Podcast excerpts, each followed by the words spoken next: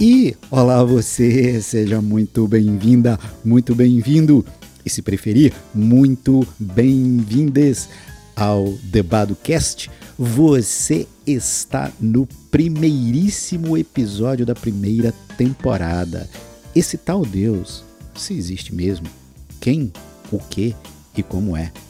Quem tem ouvidos para ouvir, ouça. Este que vos fala é Edu Badu. Quem eu sou? Eu sou apenas um rapaz latino-americano sem dinheiro no banco, sem parentes importantes e vindo do interior. Caraca, que coisa horrível. Aí, galera da edição, pelo amor de Deus, tira isso, corta isso, que vocês acham que eu vou torturar os meus ouvintes com uma voz dessa, desafinada, desritmada. Agora, você que está me ouvindo, se sabe que música é essa, se sabe quem, quem é Belchior e se sabe que letra é essa, você acaba de confessar a sua, a minha, a nossa idade. Se liga, se você caiu de paraquedas aqui, você precisa parar tudo que você está fazendo escutar o episódio 1. O episódio, perdão, o episódio 0, o episódio 1 é esse, o episódio anterior, que é o episódio piloto, aquele que deu origem à série. Ali eu te conto tudo, por que cast, qual é a proposta, tudo aquilo que você precisa saber para continuar essa jornada aqui comigo. Eu diria com a gente. Tá me escutando por onde? Se é pelo Spotify, não deixa de me seguir aqui no Spotify. E se você gostar dos episódios, poxa, por favor, dá lá cinco estrelas. Se você não gostar, uma sugestão maneira é pega esses episódios, mande-os para os seus piores inimigos ou seus grandes desafetos, torture-os com a minha voz, torture-os com o meu conteúdo. Eu fico assim, eu brinco assim, mas tem um amigo que falou assim: "Cara, vou mandar o teu podcast aqui para uma galera do condomínio que eu odeio". Faça isso no caso de você não gostar. Ei, lembra, né? A gente está no Apple Podcast, a gente está no Deezer, a gente está no Google Podcast, no Anchor. Nós somos onipresentes. E entra lá, pô, cara, vai lá no meu perfil no Instagram e comenta os episódios, eu troco 10 comentários por 10 mil seguidores. 10 comentários, ainda que descendo o cacete naquilo que eu falo, desde que se respeite os rigores da lógica e nunca perca a finesse. Agora, tá fazendo o que aí? Lavando prato, dirigindo, andando com o cachorro? Para tudo, senta, porque hoje eu começo o primeiro dos quatro eletrizantes temas dessa temporada. E eu tenho uma mensagem para você. Vou te mandar real. Senta aí, que lá vem a treta.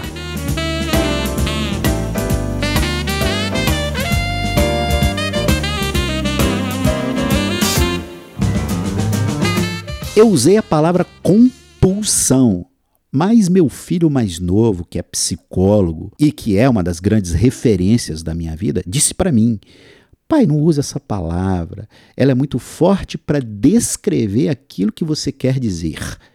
Então, eu não sei que palavra usar para esse meu vício em jornada. Você sabe o que é uma jornada? É uma experiência que se alonga, que se prolonga. Exemplo, eu não assisto hoje muito filme, porque tem ali apenas uma hora e trinta, uma hora e cinquenta e a história tem início, meio e fim. Eu gosto mais de séries que tem episódio 1, episódio 2, episódio 3, que parece me dar a sensação de que eu tenho um caminho, uma jornada pela frente. Ora, quando eu estava desenhando os episódios do Debado Cast, eu pensei comigo que eles iam ser algo como um filme e não como uma série, né? Alguma coisa que terminasse em si, que não necessitasse apontar para o episódio seguinte. Mas eu não aguento. Eu tenho esse vício em jornada. Por isso que eu te aviso, o Debado Cast acontecerá a partir de temporadas e você está na primeira temporada, que terá quatro episódios e um último uma espécie de bônus, um pós-lúdio. Sabe o que é pós-lúdio? Eu te explico lá na frente. Por hora, para te explicar o que, é que vai rolar nestes próximos, neste primeiro episódio e nos próximos que compõem a primeira temporada, eu preciso evocar aqui a fala do meu amigo Esdras. Esdras é uma destas pessoas de fina e fina inteligência, de uma certa sabedoria que mistura ali uma intelectualidade com sabedoria popular. E Esdras é nordestino, lá das bandas mesmo do Rio Grande do Norte, do Rio Grande do Norte, cabra da porra, cabra retado. E a gente estava falando a propósito de uma experiência de diálogo que estamos vivendo aqui na nossa comunidade, e a gente estava falando é, sobre o quanto hoje as pessoas falam as coisas e não têm a menor noção do conceito mais básico daquilo que elas estão falando. E complicou? Fica aí, fica aí, fica aí, fica aí, não sai daí não. É, hoje a gente fala de comunismo, de capitalismo, de esquerda, de direita, de liberalismo. Mas quando se pergunta de fato o que são essas coisas conceitualmente, como é que elas se desenvolveram historicamente, as pessoas não sabem, via de regra, evidentemente, claro que tem um grupo muito significativo que sabe, na ausência de conceitos elementares, o que, que a gente tem? Opinião.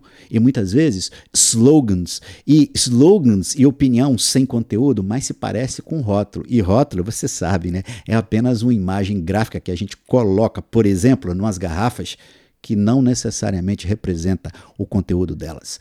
Portanto, pensando nisso e pagando um tributo à sabedoria popular do meu amigo Esdras, eu quero te convidar a gente mergulhar em quatro temas, em quatro conceitos básicos. O primeiro é este no episódio de hoje. Esse tal Deus, se existe, quem é, o que é ou como é. E para a gente começar essa conversa, eu preciso fazer um pedido. Aí, DJ, aumenta o som.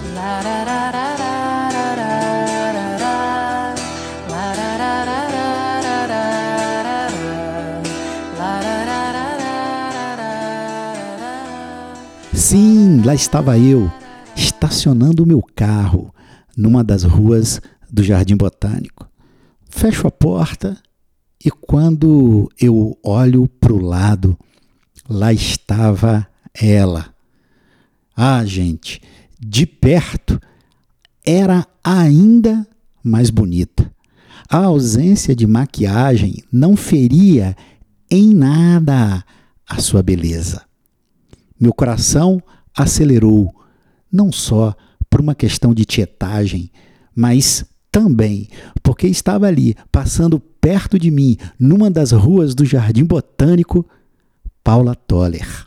Band singer, sim, a cantora de uma icônica banda chamada Kid Abelha, que fez tanto sucesso na década de 80. Das muitas canções que a banda tinha e cantava, tem uma que é a minha preferida: Lágrimas e Chuva. E se você nunca ouviu esta canção, para tudo que você está fazendo e vai pagar sua dívida com esse hit do pop rock dos anos 80. A nós que já escutamos e já conhecemos, eu alerto para que a gente não se deixe enganar pela beleza da melodia. Essa música tem uma melodia linda e associada à voz aveludada de Paulinha Toller, você sabe o que, eu a estou chamando de Paulinha? Porque aquele nosso encontro fortuito, eu já posso dizer que ela é minha amiga. Mas esta combinação desta voz quase de seda né, da Paula, junto com uma melodia ah, belíssima, não foi capaz, para os mais atentos, de esconder a dramaticidade da letra. A canção nos conta a história de uma pessoa que me parece estar próxima, inclusive, de, de cometer um suicídio. E a cada frase a angústia é crescente.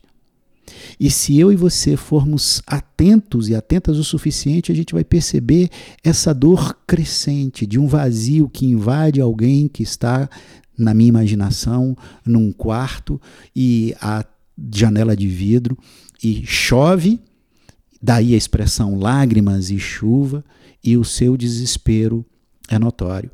Mas espera aí, deixa eu parar de descrever. Aí, DJ, aumenta o som aí, coloca isso aí, lembra, numa quantidade que não fira direitos autorais, por favor. Eu perco, só me choro, sei que quase desespero, mas não sei porquê. A noite é muito longa, eu sou capaz de certas coisas que eu não quis fazer. Para aí, isso é só a introdução da música. Suas primeiras frases líricas e melódicas já aí revelando essa angústia que vai crescendo, recheada de confissões tais quais a noite é muito longa e eu sou capaz de fazer coisas que eu não quis fazer. E à medida que a gente vai escutando a canção, esta trajetória angustiante, ela atinge o seu clímax aqui Solta o som, DJ. Será que alguma coisa nisso tudo faz sentido? A vida é sempre um risco, eu tenho medo.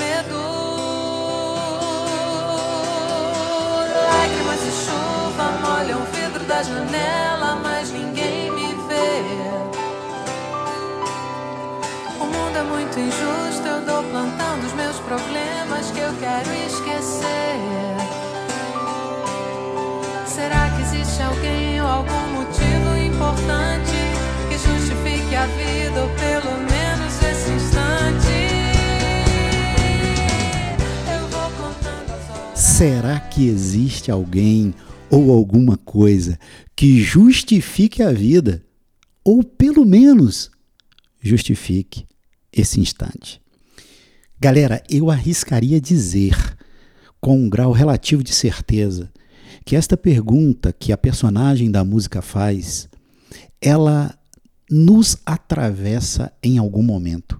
Se você é uma pessoa minimamente profunda, se você é alguém que não navega essa existência nas ondas da superficialidade, se você é alguém que tem questões, que para para pensar, de alguma maneira você vai ter como companheira, ainda que por segundos ou minutos, esta pergunta: será mesmo que existe alguém ou alguma coisa que justifique a vida, que dê sentido a essa existência, que faça com que alguma coisa aqui tenha propósito?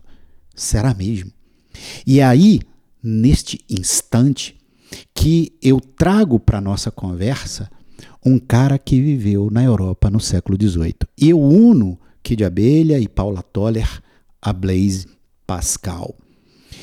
E eu gostaria muito de tomar um chopp com Blaise Pascal, mas eu não vou dizer isso porque eu já falei tanto de chopp no episódio piloto e eu não quero transformar o nosso podcast numa grande chopada, o que, num certo sentido, seria uma boa ideia.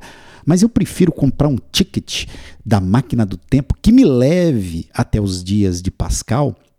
Eu queria sentar com ele nas cidades das, na Cidade das Luzes, em Paris, tomar um café, quem sabe numa manhã de sábado fria e um croissant. Mas para eu te explicar direito o que estava acontecendo, quem é Blaise Pascal e por que, que ele apareceu aqui nessa nossa conversa, eu preciso te pedir que você não pare, não desvie a atenção, não se desconcentre, porque eu vou te dar aqui um brevíssimo e superficial contexto histórico para você entender como é que essas coisas se juntam todas.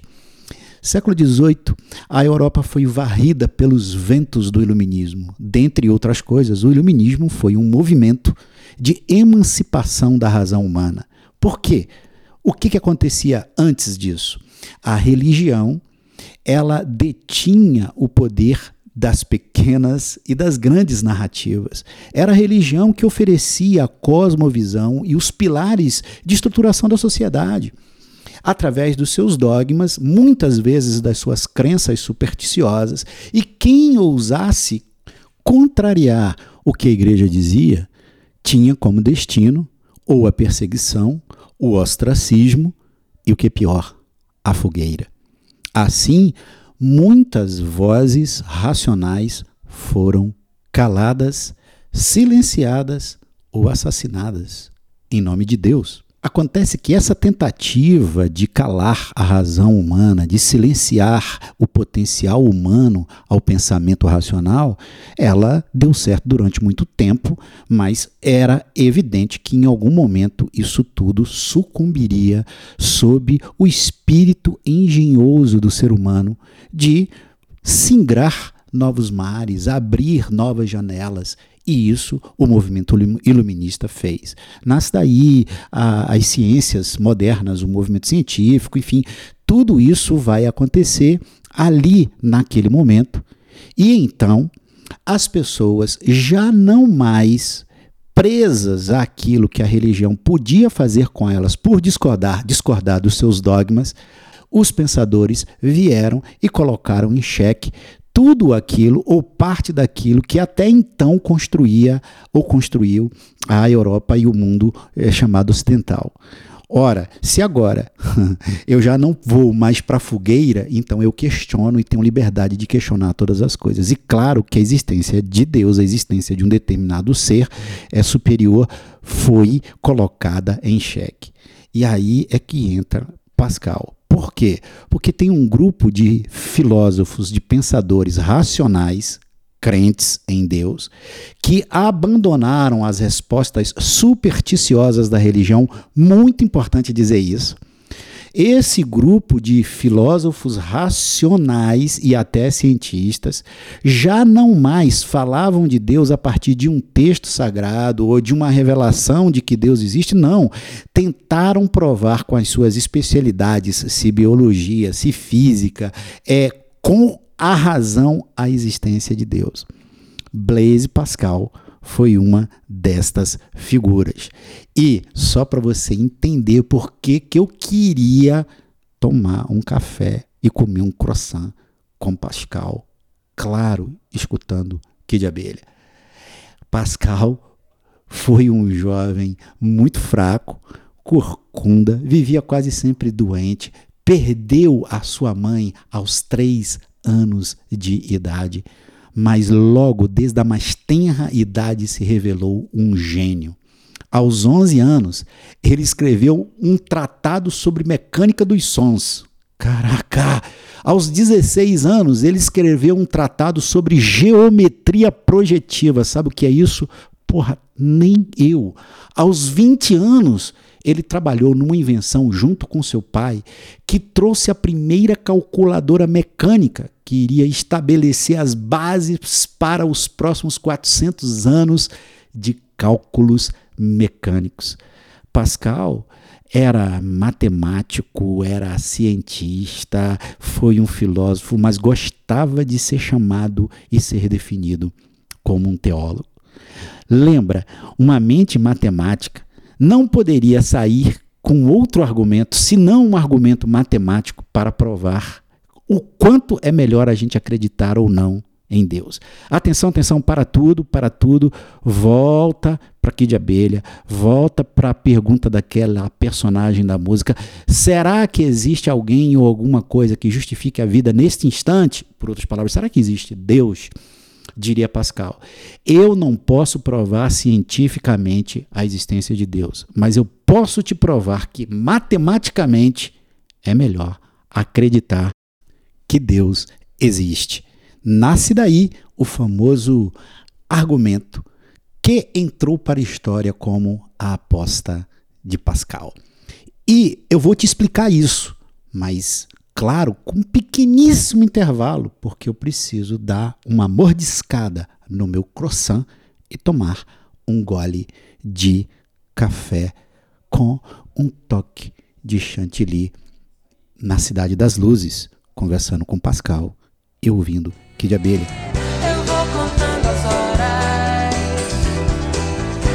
Eita, que eu preciso contar um babado que rolou aqui nos bastidores da gravação deste episódio. A galera da produção chegou para mim e disse: Cara, não entra nesse negócio do argumento de Pascal, esse negócio dessa aposta, esse negócio que ele falou aí, isso é meio complicado. Você vai ver que se você entrar nisso, o episódio vai ficar muito técnico e você vai perder os ouvintes. Cara, eu fiquei puto com isso. Eu falei, galera da produção, tenha paciência, né? Eu quero que esse podcast fale de coisas difíceis de uma maneira lúdica, brincalhona, irreverente e tal, mas eu não posso abrir mão da profundidade, né? E aí eu apostei que vocês não vão me abandonar. Por favor, não me abandonem, porque eu vou tentar explicar em palavras muito simples o que Pascal quis nos ensinar sobre o quanto é vantajoso apostar que Deus existe. Portanto, senta aí para tudo que você está fazendo e se liga. Crer em Deus é uma aposta, considerando que a gente não pode provar a existência de Deus cientificamente. Não crer em Deus é também uma aposta, posto que a gente também não pode provar cientificamente que Deus não existe. Portanto, quando eu digo eu creio em Deus e uma outra pessoa diz eu não creio em Deus, ambos estamos fazendo uma aposta, beleza? Diante disto, Pascal lembra o cara era um matemático. Ele vai dizer o seguinte: eu quero te mostrar o quanto você apostar que Deus existe é melhor do que você apostar que Deus não existe. Aí, com a sua genialidade matemática, ele constrói o seguinte argumento: se você apostar que Deus existe e depois que você morrer, você descobrir finalmente e sem dúvidas que Deus de fato existia, e você ganhou a aposta. E aí o que Pascal vai dizer? Você teve um ganho infinito. Esta foi uma aposta que se fez na Terra, enquanto você estava vivo. Você disse: Eu acredito que Deus existe. Você fez uma aposta que ele existe. E aí você chegou lá no que ele vai chamar de eternidade, lá do outro lado da vida, e você descobriu que a tua aposta estava certa. Pascal vai dizer: você teve um ganho infinito. Por quê? Você não só ganhou na terra, mas você também ganhou na chamada vida eterna. Você teve dois ganhos. A tua vida na terra foi iluminada por essa aposta, e depois que você morreu, você vai ver que você vai morar com Deus em toda a eternidade. Agora, olha o que Pascal diz. E se você apostar que Deus existe e quando você morrer, você descobrir que Deus não existe, sabe o que aconteceu? Você teve uma perda finita, isto é, você apenas perdeu a tua vida na terra. Bom, você acreditou no ilusão, depois que você morreu, não tem Deus nenhum e você só perdeu de maneira finita a tua vida lá na terra. Como não tem eternidade, não tem Deus, a única coisa que você teve foi uma perda finita. Olha a genialidade do cara. Ele diz: Bom, não é melhor você apostar que Deus existe? Porque se você apostar que Deus existe e descobrir que, você, que Deus de fato existe, você teve uma ganha, um, um ganho infinito. E se você apostou que ele existe e descobriu na eternidade que ele não existe, você só teve uma perda finita. Galera, a essa altura eu tô achando que o pessoal da produção tinha razão. Esse negócio tá começando a ficar complicado, ficou complicado demais. Será que você tá aí? Se você tiver aí, por favor, por favor, não sai daí. Agora, agora Pascal vem e diz assim: ó, por favor, antes de, eu, antes de eu continuar, pensa comigo. Se você me chama para fazer uma aposta onde eu tenho a probabilidade de, se eu acertar, ter um ganho finito, e se eu, perdão, um ganho infinito, e se eu perder, eu tenho uma perda finita, é óbvio que eu vou fazer essa aposta. Agora, vamos para um outro lado. Dizia Pascal: se você apostar que Deus não existe, e morrer e descobrir que Deus existe, você terá uma perda infinita. Porque você não apenas teve uma perda na terra, negando a existência de Deus, quando de fato ele existe, e quando você morrer e se encontrar com ele, você terá uma perda infinita. porque você, aí eu estou simplificando, não irá adentrar a eternidade ao lado de Deus. Tua perda foi infinita. Opa, volta aí, volta aí. Você lembra que ele disse que se você apostar que Deus existe, você vai e se de fato Deus existe, você vai ter um ganho infinito. Agora, se você apostar que Deus não existe e descobrir que ele existe, a tua perda será infinita. Ah, peraí, peraí, peraí, peraí. E se eu apostar que Deus não existe e eu descobrir depois que morrer, que eu morrer, que Deus não existe, sabe o que, que eu tive? Eu tive um ganho finito. Sabe por quê? Porque eu só estava certo na minha vida terrena. Enquanto eu vivia aqui, eu achei que Deus não existia, descobri que Deus não existia, e a única coisa que eu ganhei foi um ganho finito. Depois que eu morri, Deus não existe. O que, que, eu, que, que eu perdi? Né? O que, que eu ganhei? Eu só ganhei a, a vida na terra que eu estava certo, que Deus era uma ilusão. E, no, e, e, e terminei, é, de alguma maneira, maneira, não ganhando mais nada do que isso. Olha, é aqui agora que eu quero te pedir o seguinte: se você ainda estiver aí, por favor, eu fiz um desenhozinho com esse argumento do Pascal e ele tá lá no, lá no feed do meu Instagram. Não deixa de ir lá, não, porque lá você vai ver esse desenho de maneira muito legal. E vai ficar mais graficamente clara essa, essa, essa aposta pascalina, por assim dizer. Vem comigo, não não sai daqui, por favor, fica aí, fica aí, fica aí, fica aí. É, só pensa agora comigo. Se é, eu tenho, ao apostar na existência de Deus, um ganho infinito e possivelmente uma perda finita, é claro que isso é muito melhor do que ter uma perda infinita e um ganho finito, caso ele não exista. Portanto, Pascal diz, como matemático que é, se eu fosse você, eu apostaria na existência de Deus. Opa! Agora, é agora. Que de abelha entra na história a voz aveludada de Paula Toller.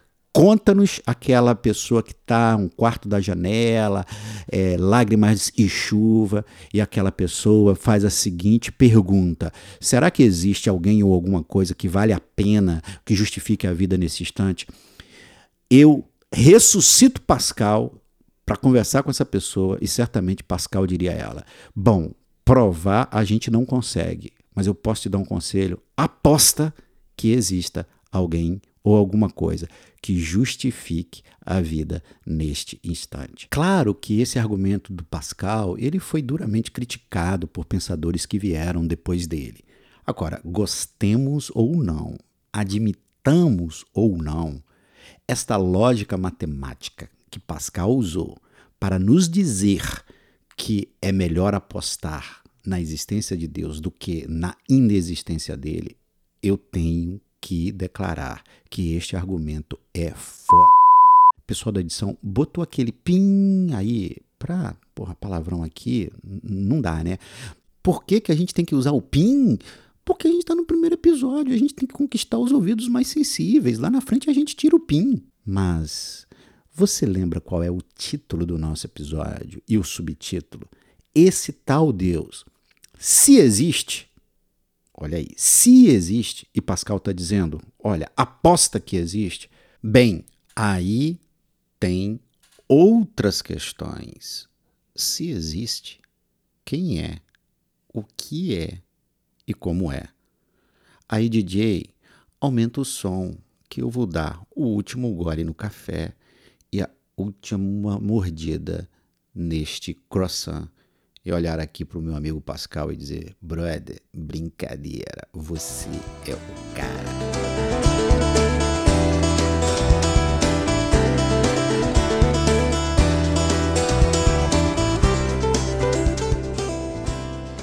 Admitir que de fato exista um Deus, um ser superior, é parte dos nossos problemas. Porque se existe mesmo, quem é? Como é? Ele, ela, ou sei lá, que pronome deveríamos usar? Existe é, como uma pessoa, trata-se de um ser pessoal, um ser que tem autoconsciência, desejo e, como tal, intervém na nossa vida ou é uma substância, uma espécie de energia cósmica, um grande todo do qual eu e você e tudo o que existe são apenas partículas que compõem este grande todo. Deus existindo, ele é pessoal ou é impessoal?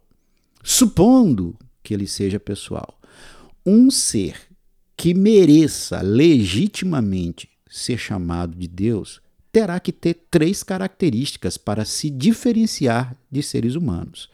Se ele não tiver estas três características, não pode ser chamado de Deus. Primeira característica, ele terá que ser onipotente, não é? Ele terá que ter todo o poder.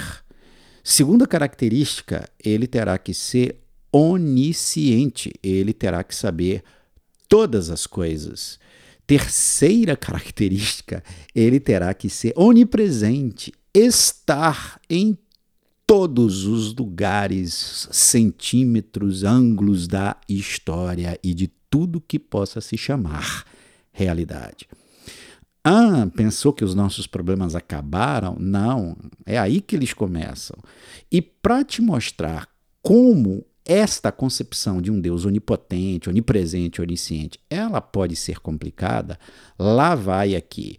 Jogo do Fla-Flu do Flamengo e do Fluminense. É óbvio que você sabe que em existindo um Deus, ele só pode ser representado pelas cores branco, verde e grená. Deus é tricolor. Não pode ser, em hipótese alguma, rubro-negro. Agora, brincadeiras à parte. Pensa um jogo de dois times de futebol. Tem duas mães com o joelho no chão, orando, para que Deus dê a vitória ao Fluminense e a outra para que Deus dê a vitória ao Flamengo. Quer adicionar contornos de novelas de novela mexicana? Imagina que esse jogo será decisivo para a vida dos seus filhos. A mãe é tricolor, dizendo: Deus, eu te peço, quiçá, em nome de Jesus, que você nos dê a vitória. E a mãe rubro-negra orando da mesma maneira. Como Deus é onipotente, ele então pode dar a vitória a um ou a outro. Como Deus é onisciente, ele sabe todas as coisas, ele já sabe qual vai ser o resultado do jogo, porque ele não está submetido a cronologia do tempo que eu e você estamos, que as mães orantes estão. E como ele está em todo lugar, ele pode simplesmente meter o dedinho naquela bola que ia no travessão, mas acabou de entrar ou de sair. O Fluminense ganha a partida. Ou vocês acham que teria outro resultado? Ou vocês acham que Deus daria vitória para o outro time? brincadeiras à parte, o Fluminense ganha. A mãe celebra aquilo como vitória de Deus do seu filho. E o que fazemos com a outra mãe e o outro jovem que jogava no Flamengo e que chora a dor de uma oportunidade e de uma vida que se perdeu? Portanto, meus caros, se Deus existe, quem ele é? Será mesmo que ele tem todo o poder, que ele sabe todas as coisas, que ele está em todo lugar? Problemas de quem acredita num Deus pessoal. Ou será que, de novo, ele é essa grande substância cósmica da qual tudo e todos fazemos parte, um mistério absoluto, a quem ou o que não vale a pena a gente projetar nenhum grau de pessoalidade do tipo Deus tem consciência, intervém na nossa história e tal. Ah, eu sei, eu sei que eu estou mexendo num enorme vespeiro aqui, mas eu prometi a você que esse podcast ia ser provocativo sem ser belicoso. E você sabe por que ou como a gente resolve essas nossas perguntas, essas nossas questões sobre esse tal Deus? a gente resolve com uma coisa chamada teologia. Mas isso, isso, a gente resolve não, a gente tenta resolver. Mas é isso que eu vou falar no próximo episódio. Essa tal teologia que produz vida, mas também pode matar. E eu espero ter ganho a aposta que eu fiz aqui com o pessoal da produção, que eu não te perdi, que você não foi em, embora, mas fica aí, porque a gente está chegando ao final. É, aí, DJ, aumenta, aumenta o som aí, aumenta o som aí, joga de novo a voz da Paula Toller, só para a gente finalizar aqui, só para a gente, depois da voz dela, dar o grande final.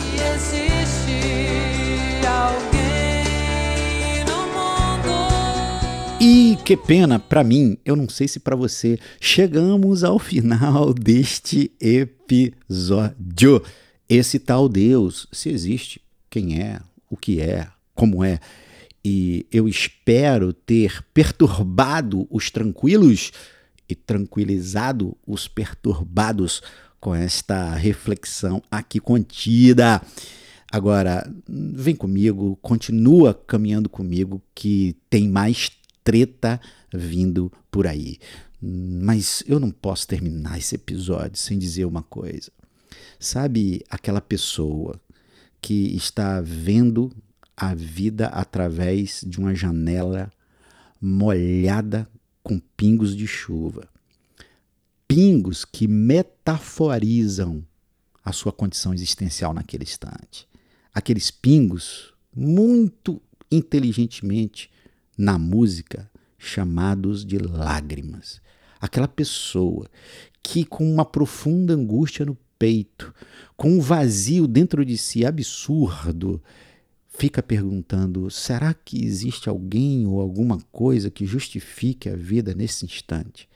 Ah, eu tinha vontade de aparecer naquele quarto e eu queria dar um profundo abraço naquela pessoa profundo, doce e demorado abraço. E eu queria arriscar dizer para ela, com toda a humildade do mundo: Minha querida, meu querido, tem dias que eu aposto que Deus existe. Tem dias que eu aposto que Ele não existe. Mas tudo que eu tenho nesse momento para te oferecer é um abraço cheio de amor. Porque se ele, ela, ou qual seja o pronome, existe, certamente é amor. E eu queria que este abraço pudesse concretizar o amor neste momento, na esperança de que esse gesto traga sentido pro aqui e pro agora, e quiçá pro ali e pro além. Eu sou Edu Badu e DebadoCast é o meu podcast. E eu nem te conto. Teve um dia que eu estacionei o meu carro no Jardim Botânico e eu vi a Paula Toller de perto.